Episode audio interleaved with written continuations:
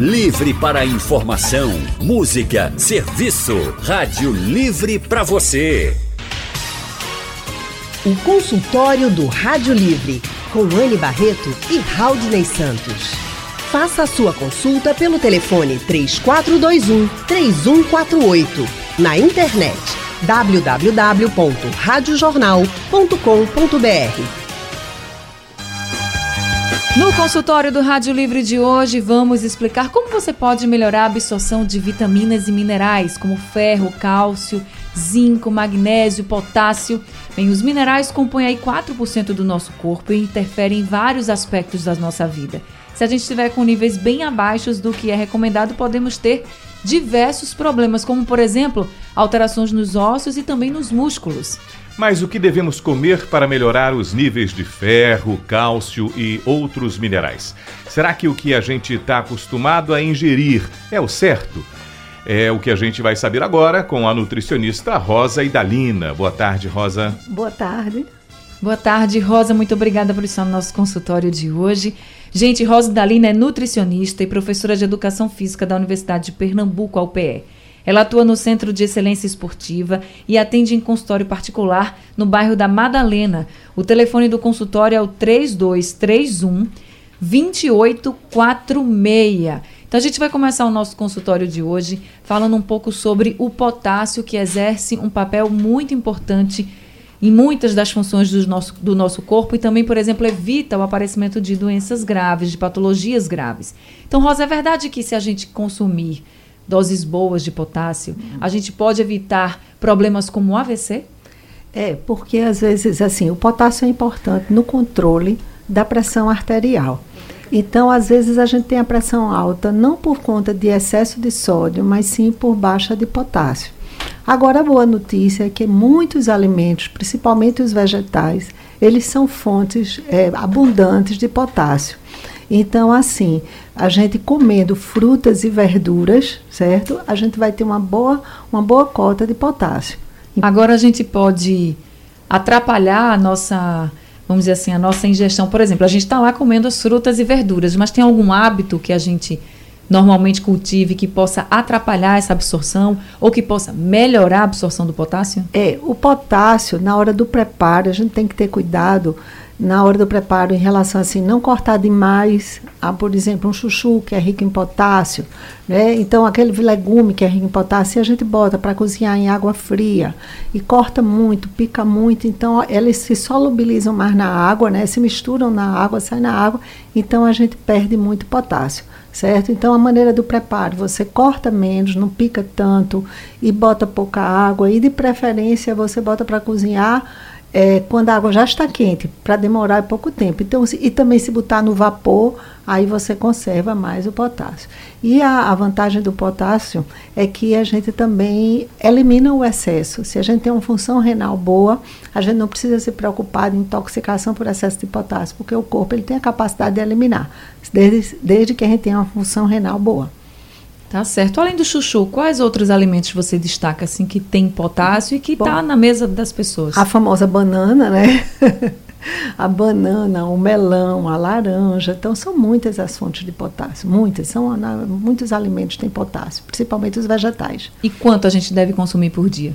É, a quantidade depende muito da, da, do sexo, da idade. Então, assim, a gente, com certeza, a gente consome bem mais do que a necessidade e eliminam o que tiver em excesso. Professora, a, a história da gente fazer exercícios, gastar energia bastante, repor essa energia depois de um exercício realizado, só a água auxilia nessa reposição ou é preciso entrar com alguma bebida especial, um energético ou um, os líquidos e eletrólitos que são perdidos. É preciso repor de outra forma? É, existem alguns critérios para a gente recomendar o uso dos repositores, né? Desses é, repositores hidroeletrolíticos, que geralmente tem, tem sódio, tem magnésio e tem glicose. A gente recomenda quando a atividade vai durar mais de uma hora, que a gente sabe, por exemplo, então eu vou fazer uma meia maratona, eu sei que eu vou ter um tempo de duas horas, ou qualquer atividade que eu vá fazer com mais de uma hora, e também, quando a gente desidrata o equivalente a 2% do peso da gente. Então, se eu estou fazendo uma atividade, por exemplo, eu vou pedalar no final de semana, eu saí de casa com 70 quilos Hum. e voltei com 1,4 kg a menos, então isso já é indicação que da próxima vez que eu for pedalar, eu já levo, em vez de só água, levar minha garrafinha com repositores, né? com um repositor hidroeletrolítico. Então, existem esses dois critérios. É, quando a, a desidratação é intensa, que a gente reduz 2% do nosso peso, ou quando a atividade vai durar mais de uma hora. Agora, naqueles dias que o sudorese, que o calor, o sol é muito intenso e que a gente está transpirando muito, Hum. aí a gente também pode colocar. Mas mesmo num pedal assim de final de semana, de lazer, como as É. pessoas fazem aqui nos Sim, nossos finais de sim, semana, é sim. bom levar, além da água também, esse É, repositor? Pode levar o repositor. Deve. Se vai ultrapassar de uma hora, porque às vezes as pessoas também nem saem tão cedo de casa. Uhum. Então vai no horário de muito sol. Então o, o calor, não é, você dificulta o resfriamento do corpo, transpira mais e aí você perde muito sal pelo, pelo suor. Então, se você provar o suor, você vai ver que o suor é salgado. Então, a gente não, não a água só não basta, tem que ser já com a reposição de, de sódio, para não dar cãibra, né, não dar aquele cansaço, a hiponatremia, que a gente chama, que às vezes, se for intensa, se você pedalar quatro horas, digamos, você pode ter náusea, A vômito, sensação de fadiga, né, fadiga, professora? até confusão mental. Se você passar quatro horas pedalando e só se hidratar com água, não repor sódio, aí pode ter sintomas assim sérios, de câimbra e confusão mental mesmo. Estamos de volta com o nosso consultório do Rádio Livre e hoje a gente está falando como a gente pode melhorar a, absor a absorção de vitaminas e minerais no nosso corpo. A gente falou já no bloco anterior sobre potássio, sobre o que você deve consumir quando você está se exercitando, por exemplo, sai de bike, vai andar de bike, você só tem que beber água? Não, não é assim. A nutricionista Rose Dalina está aqui com a gente, ela que está tirando nossas dúvidas. E agora a gente vai falar sobre o ferro, porque o ferro também é muito importante para o nosso organismo. E aí, Rosa, eu queria saber quem tem mais problemas com deficiência de ferro, homens ou mulheres? Ou é muito equivalente? Não, geralmente as mulheres, né? As mulheres no período menstrual, elas perdem às vezes muito ferro, né, na menstruação, e aí elas são mais vulneráveis e têm uma necessidade maior de ferro. Agora, quando a gente fala em ferro, a gente sempre pensa assim. Eu lembro, por exemplo, Ah. acho que muita gente vai lembrar. Quando a gente é criança, a mãe da gente faz o quê? Suco de beterraba com laranja e com cenoura. Para quê? Para não deixar faltar É o ferro. É gostoso, eu gostava, mas assim, faz efeito mesmo? Ou é um mito? Não, é assim, a beterraba não tem esse ferro todo. E a gente precisa realmente, as fontes mais importantes de ferro são os alimentos eh, animais, de origem animal. A carne, o fígado, o peixe mesmo, o frango, né, são as fontes que têm um ferro mais biodisponível, que é o que a gente chama de biodisponibilidade. Às vezes o ferro está lá, mas ele está, não está numa forma que o corpo aproveite. É a mesma coisa. A gente sabe que feijão tem muito ferro, mas esse feijão não é todo biodisponível. Então a gente tem algumas coisas que pode fazer com que melhore a absorção do ferro e deixe ele mais disponível para o nosso organismo, que é utilizar a vitamina C. Então, assim, a gente as fontes principais de ferro são as animais, assim que a gente tem uma maior biodisponibilidade e nem é 100%. Né, o, o, ferro animal, a gente não aproveita ele 100%, a gente aproveita em torno de 40%, e o ferro vegetal é menos disponível ainda. Então, aí a gente coloca uma vitamina C, geralmente, é uma, uma fonte de vitamina C, uma laranja, um limão, um caju, um abacaxi. Na hora que a gente está comendo o ferro vegetal, do feijão, né, aí a gente, ou por exemplo, de uma couve, né, de uma alface, que são, são fontes de ferro, aí a gente bota para melhorar né, a absorção. Então, quem tem o costume, por exemplo, de almoçar e comendo uma banana, tem muita gente que almoça o feijão com arroz, é. qualquer carne, enfim, a salada, mas gosta de colocar uma banana ali ou até mesmo depois. Isso pode prejudicar a absorção do ferro? Pode. A gente tem alguns alimentos, alguns fatores que a gente chama de fatores antinutricionais, que atrapalham a absorção, principalmente de alguns minerais. Então, na banana a gente tem o tanino, que atrapalha um pouco a absorção do ferro. Então não é interessante. Mas tem outras coisas também que atrapalham, como o cálcio. Então aquela saladinha que a gente bota o queijo, aí esse cálcio ele vai atrapalhar um pouquinho a absorção do ferro. Vai o competir cálcio, no organismo, é, né? Exatamente. O cálcio do queijo É. Aí já nessa coisa da salada, como a senhora está dizendo, ah. mas uma vez um colega me fez a observação, mas como conhecimento ah. de leigo, como eu também estou é. aqui perguntando para a senhora, é fundamental se colocar na salada, um, no tempero, um azeitezinho. Ele disse: olha, é Sim. é importante para ajudar a que é. você absorva os nutrientes da salada. Ele estava correto com tá isso? Está correto, porque tem algumas vitaminas que são lipossolúveis, que ele precisa de gordura para ser absorvido.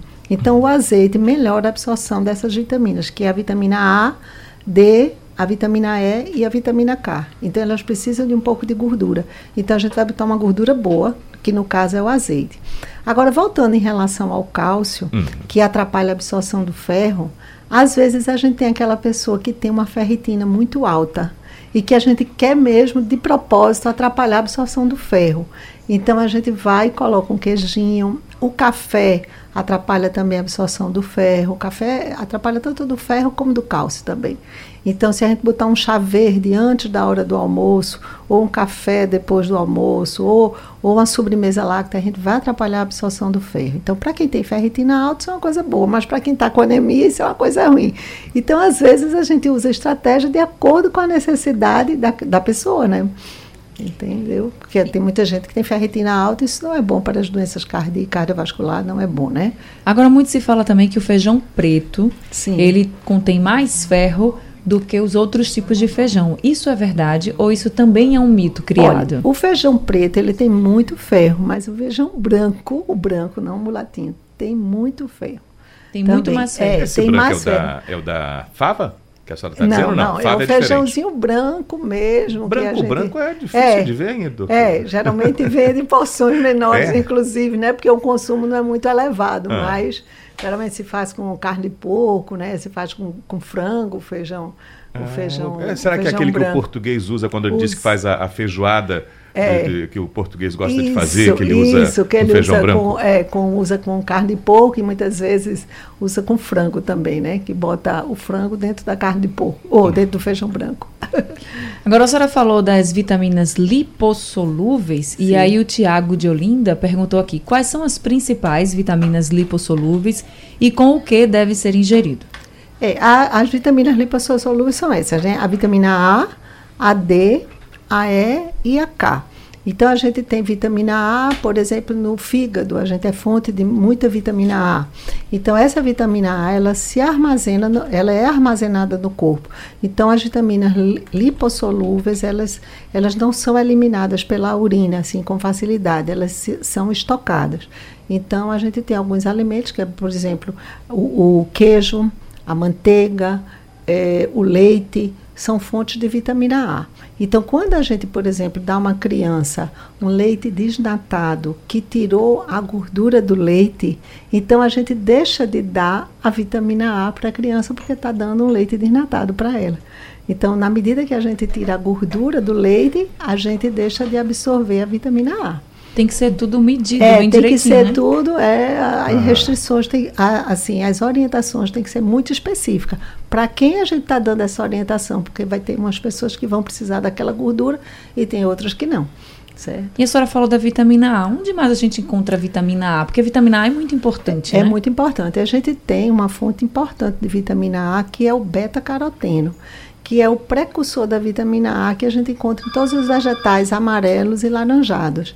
Então a gente tem no mamão, a gente tem no girimum, a gente tem na cenoura.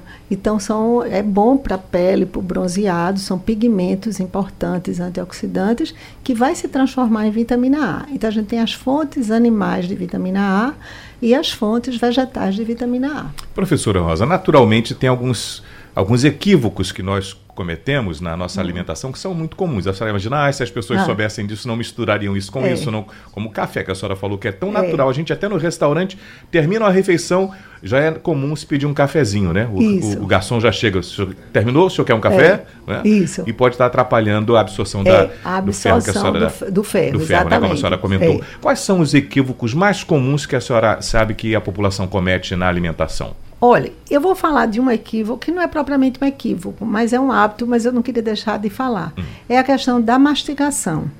A, a, gente só libera os nutrientes para o corpo absorver se a gente mastiga bem, digere bem para os nutrientes sair da matriz alimentar e ser absorvido.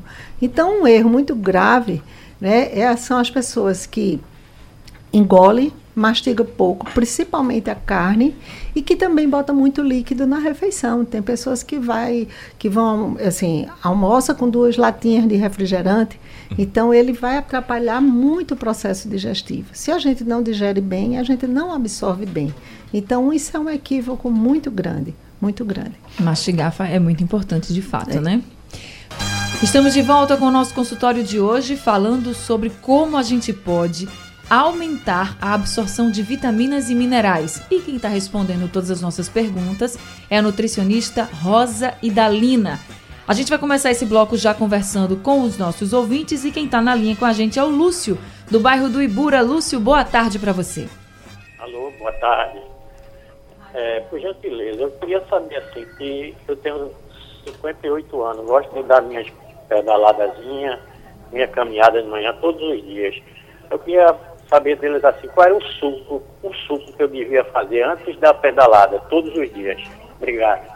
Obrigada, Lúcio. Doutor Rosa? Bom, oi, Lúcio. Olha, veja bem, como a gente não tem nenhum alimento completo, então a minha sugestão é que você sempre esteja variando o seu suco.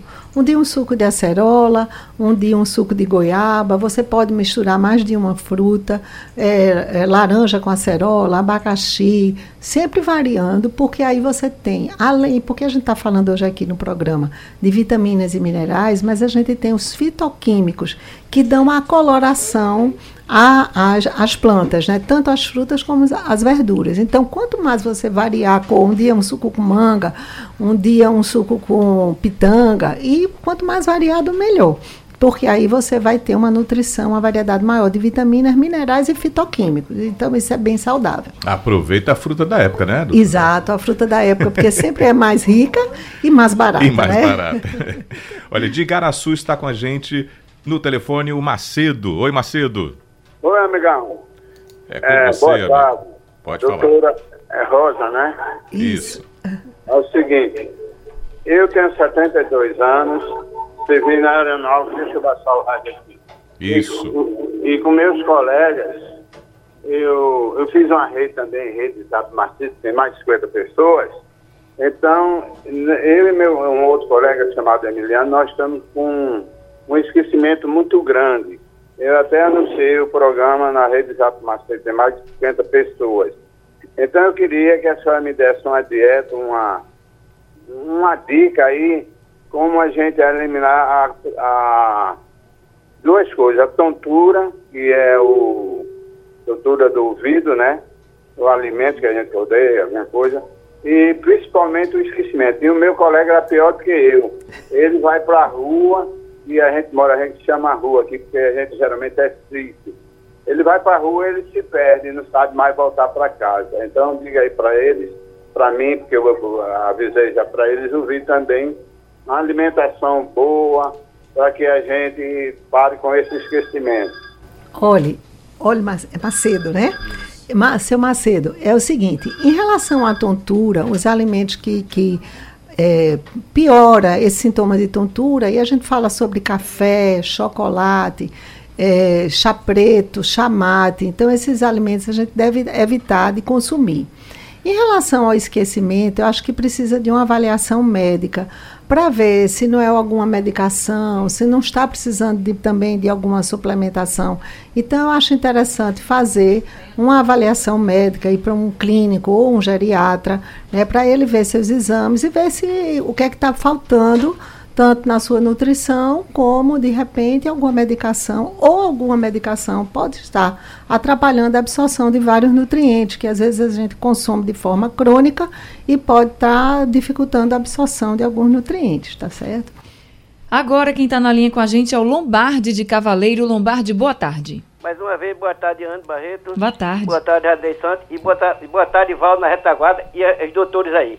Uhum. Olha, eu tenho 70 anos.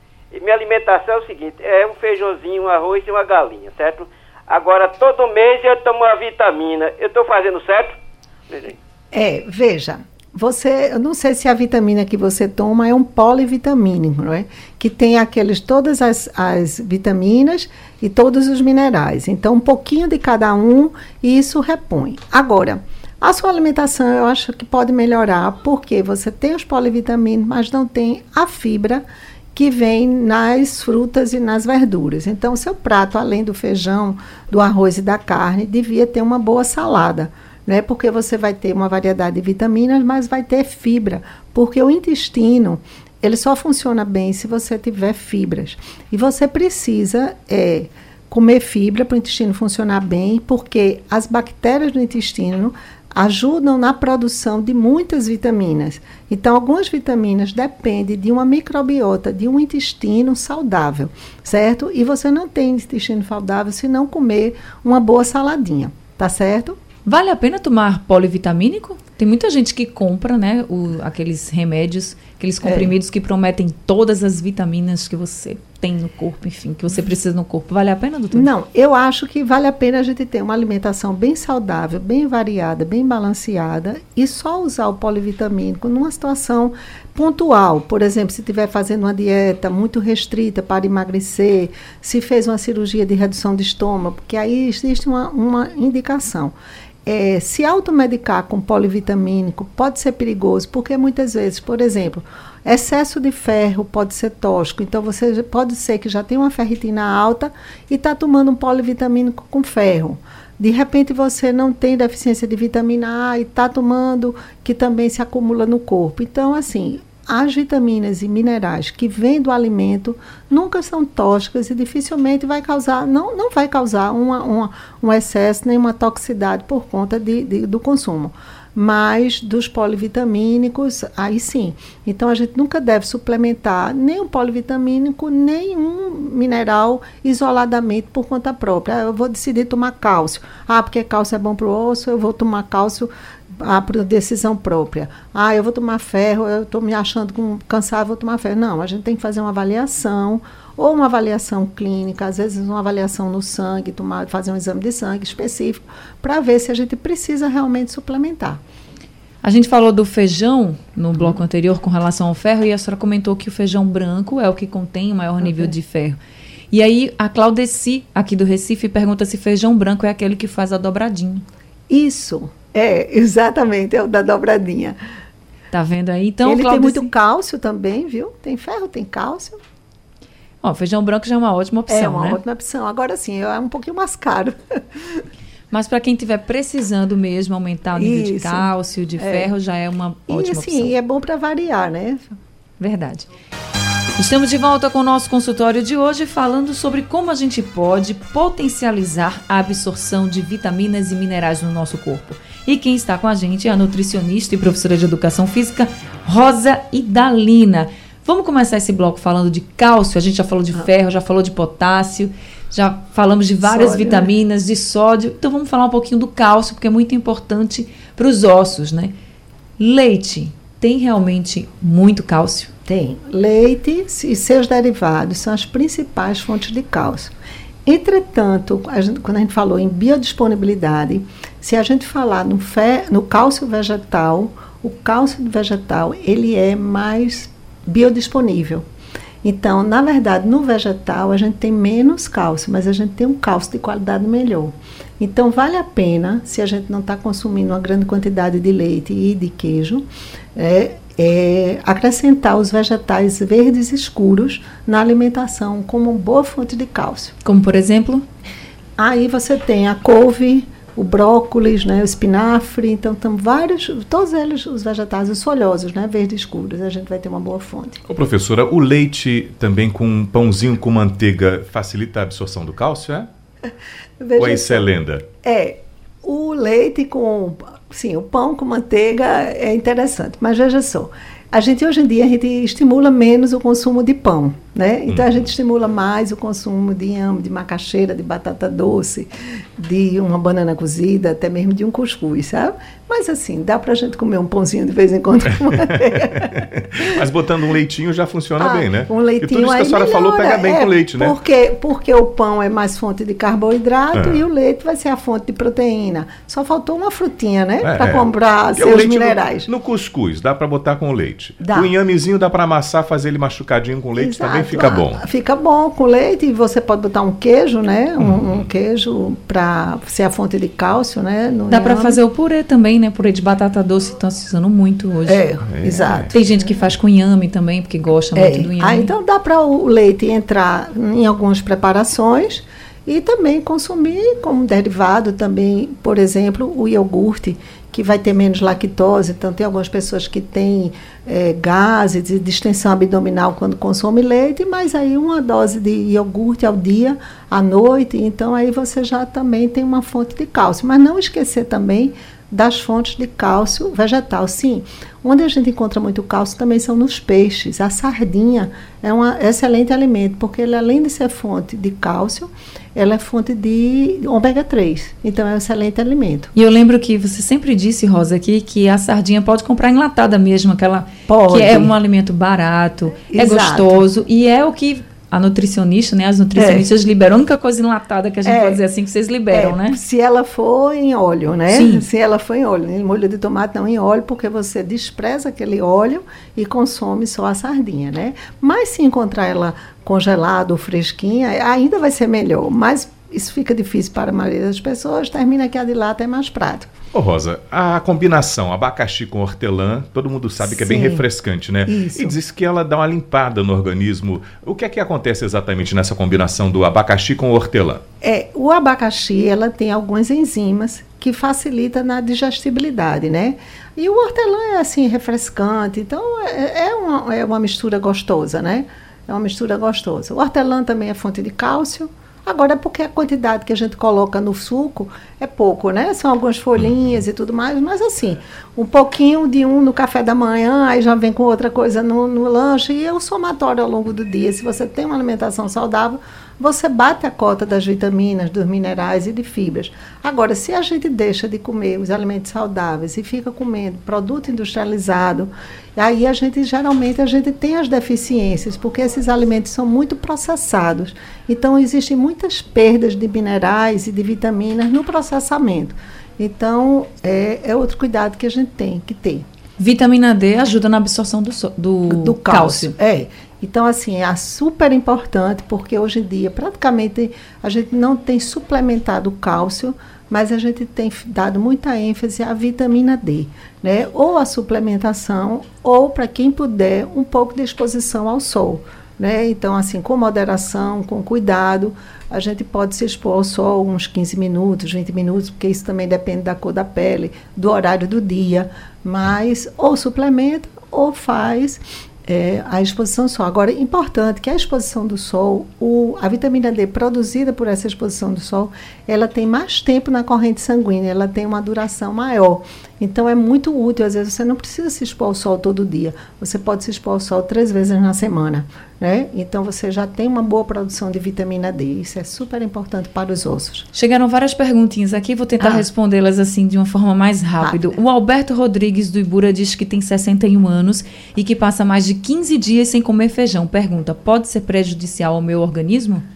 É, olha, o feijão, ele é um alimento muito rico em proteína, em fibras, carboidrato e absorção lenta. O perigo de você não comer feijão é estar substituindo esse feijão só por massa. Comer muito macarrão, muito arroz. Então você vai ter uma refeição com muito açúcar, com índice glicêmico alto, e isso não é bom para controlar a sua glicose no sangue. De repente você pode ter uma glicose alta porque está consumindo muita, muita massa. Então o feijão dá uma equilibrada nessa absorção de glucose. Eu me preocupo em função de, do que é que você está botando no lugar do feijão. É Dilma pergunta se feijão macaça tem vitamina também. Tem também, tem, tem muitas vitaminas. E o Iraquione está perguntando, ele diz que hoje ele não não se dá muito com feijão, a não ser o feijão verde ou macaça. Aí ele pergunta: devo procurar um especialista? Veja, o feijão é um alimento que reconhecidamente ele dá gases. Entendeu? Então, para você melhorar essa questão da gases no feijão, é botar o feijão de molho de um dia para o outro e eliminar essa água. A gente tem umas substâncias no feijão, certo? Que elas não são digeridas pelo seu intestino e as bactérias é que fermentam. E às vezes há uma, uma fermentação maior, causando desconforto e mal-estar. Isso, isso pode acontecer. Aí você fique ligado de botar e tentar ver se melhora dessa forma. Professora Rosa, fizeram uma pergunta aqui sobre essa combinação, o Romeu e Julieta. O pedacinho do queijo com a goiabada. É, é uma combinação saudável, já que sobremesa sempre gera um, um olhar assim, sobremesa. É, é, veja só. É, é, isso aí é, pra, é como se fosse um agradinho de vez em quando, né? É muito saboroso, mas realmente é uma coisa que a gente deve evitar. A goiabada, a gente fica para um dia de festa, né? Para um dia especial. Okay. Renato de Camaragibe pergunta se líquidos como suco e refrigerante atrapalham a absorção de algumas vitaminas e minerais. Veja, o refrigerante com certeza atrapalha, né? Se for nas refeições é, pior ainda, porque você vai dificultar o processo digestivo. O refrigerante ele não contribui em nada em vitaminas nem minerais e só atrapalha. E além do mais, tem muito açúcar. E um açúcar que é da frutose, que aumenta muito o triglicerídeo, inclusive aumenta até o ácido úrico. Então a gente tem que ter muito cuidado com o refrigerante. E suco, inclusive, a gente tem que consumir com moderação. É preferível você comer a fruta do que estar tá consumindo muito suco, tá certo? Tá certo, então, Rosa Dalina, nossa nutricionista que sempre está aqui nos atendendo, muito obrigada ah, por eu... trazer tantas orientações, tirando tantas dúvidas dos nossos ouvintes ah, que hoje. bom, né? Eu sempre, eu agradeço sempre o convite e é uma satisfação estar aqui com vocês. Satisfação toda nossa. Gente, muito obrigada por todas as perguntas que vocês mandaram, pela participação de vocês, para quem participou também pelo telefone. Não deu para responder tudo, mas a gente tentou responder a maioria das perguntas. Sugestão ou comentário sobre o programa que você acaba de ouvir, envie para o e-mail ouvinte@radiojornal.com.br ou para o endereço Rua do Lima 250, Santo Amaro, Recife, Pernambuco.